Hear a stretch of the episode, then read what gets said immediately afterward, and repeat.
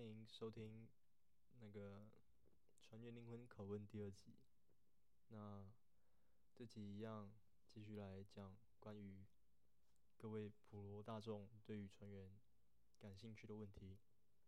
好，好，第一个问题就是你们货柜船都载什么货呢？那顾名思义，货柜船主要就是载货柜嘛。这个货柜有很多种货柜，就比如说，呃，一般常见的就是呃四十尺和二十尺的货柜，然后再来就是冷冻柜或者是一些平板柜。好，呃，所以装了进去的通常都能装，比如说蔬菜水果啊。呃，电器、电器啊，家具啊，衣服、杂货，比如说你淘宝买东西啊，那就是走海运嘛，对。然后，比如说有一些有钱人嘛，他就是想要载一些树木，那你就可以装在平板柜，对，它就是一个板子啊，然后可以把树木放上去，你放了上去就 OK。那。呃，比如说水果，有有可能会去马来西亚载西瓜。那有一些以前啦，我听说的，有一些船员就是因为西瓜它必须要通风嘛，所以那个货柜的门就开一半，然后用木板稍微固定，那就是有通风嘛。那有一些船员就会去偷那些水果，因为这个海运界。就是你货物损失五趴之内都是合理的损失啦啊！不过啊，这个窃盗当然是不好的行为哦，不鼓励大家。好，那再来，你们都去什么样的国家呢？或去什么样的地方？那货柜船就是你必须要装卸货柜的话，你的港口一定要有可以装卸那个货柜的呃设备嘛，比如说。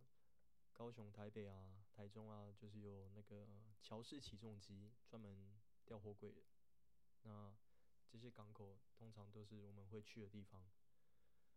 那我们，呃，因为我服务的公司，呃，通常都是在亚洲线啊，所以，嗯，日本、韩国啊，中国各大港口，然后台湾，台湾一定会去嘛，对，然后越南啊、泰国、马来西亚。新加坡，呃，印尼，印尼会去吗？哎，我不太确定。好了，大概就是这样。嗯，那有一些可能会去美国东岸、西岸啊，我是还没去过。对。那再来下一个问题就是，呃，你们会不会晕船啊？是不是跑船的人都不会晕船？呃，其实这个就是要看每个人啦。那因为其实我们的船，呃，我跑过的船其实都还不算小，大概有两百米吧，宽度可能就是二十到三十米左右。所以其实平常天气好的话，你就是船都不太会摇啦。嗯，那或是你的货物有那个正确的。嗯，配重，对你如果配重配的好的话，船也会比较稳固，呃，应该说比较不会晃，或者是晃的比较慢，那就会比较舒服一点。那可是也不是总是天气好嘛，总有天气不好的时候，比如说呃东北季风来啊，那或者是有一些低压靠近。或者是台风天，那这些天气就会比较晃一点。那到底有多晃？就是我遇过了，最晃的时候可能就是左右三十度啊，有时候跑到三十五度、四十度，对。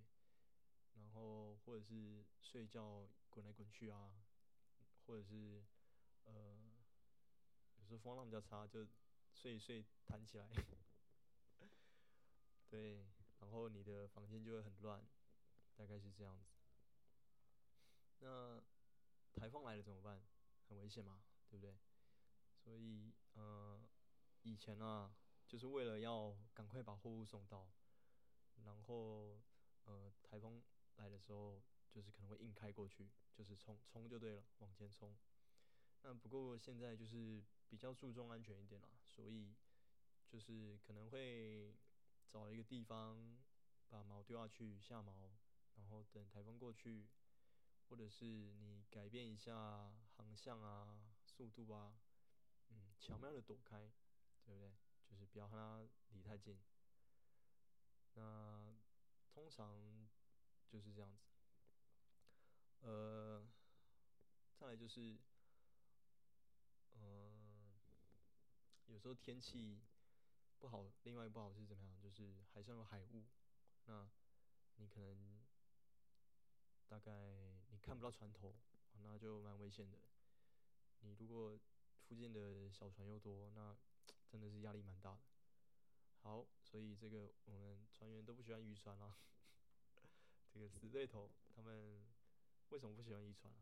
就是因为渔船他们通常呃亚洲这边啦，比如说中国沿岸啊，或者是越南、马来西亚那边，他们的英文可能不是很好，或者是他们在捕鱼，没有空理你。那，呃，他们就不会理你啊，所以就是你要让他。那有时候，哎，他们沟通也不好，所以，呃，就是你要怎么样走，跟他怎么走，你可能哎瞧不拢，所以还蛮危险的。而且有时候渔船一多的话，那就很密集，他就比如说跟你说哦，走九十度，走一百八十度，一百八十度就回头走了，对不对？所以就是也是两难啊。那我记得，呃，一两年前吧，这最近比较少一点。在越南那里还蛮可怕的，就是说他们可能会有一条船母船，然后就是载很多小木盆，那他们就把木盆丢下去，然后一个盆子就一个人在那边钓鱼。白天的话还稍微看得清楚，那。你接近的话，他可能就是站起来拿桨挥一挥，你还看得到。可是到晚上就蛮可怕的。他如果也不开灯，他也没有灯啊，他就是，呃，你快要到的时候，他觉得有危险，他就拿一个小手电筒照你。我真的是吓得半死，这个心脏都跳出来了。哦，这个不过最近都比较没有了，我也不知道为什么，可能是政策吧，还是，不知道新冠肺炎有没有影响。好。那你们在船上航海的时候，你们会不会呃看到什么鲸鱼啊、鲨鱼啊之类的？河豚有没有？通常最常看到的生物，应该就是海鸥，然后再来就是偶尔可能可能可以可以看得到那个什么海豚啊。他们就是会一大群的嘛，然后就可能从你船头过啊，或是跟着你跑一跑一段，对。那我是觉得还蛮危险的啦，它不知道会不会被我们撞到，应该是不会啦，对不对？海豚会转弯。再来，嗯，再常见的鱼类就是飞鱼，然后你船开过去的时候，飞鱼就会下来逃跑，那海鸥就会。跟着我们船一起飞，那它看到飞鱼就会下去吃，对，大概是这样。那我还没有看过鲸鱼呢，嗯，有一些港口或是锚地那边可能会蛮多水母的，比如说台北港有时候里面就蛮多水母的，对，好，那再来就是，呃，哦，我之前去大阪湾。还有韩国沿海的时候有看过蓝眼泪，那就蓝眼泪就是澎湖，嗯，晚上晚上可能看的比较清楚，就是海浪会打到沙滩上，对不对？那就是沙滩上，哎，应该是海水里面可能有些藻类，那就不知道什么原理啦，反正就是会蓝蓝的嘛，对。那可能我们船也是一样，经过然后扰扰动到那些藻类，然后它们就会发光。对，还蛮漂亮的。再来就是呃，你们都会不会睡眠不足，对不对？睡眠不足，比如说呃，三副的话，他睡觉的时间啊，应该说工作的时间就是八点到十二点，比如说早上八点到中午十二点，然后晚上八点到晚上十二点。那这样就是平常当值就是八个小时，八个小时。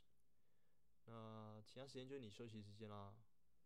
啊，除非你如果有事情还没做完，比如说你要保养你的设备啊，有一些文书工作啊，那你就要下班再加班啦，对不对？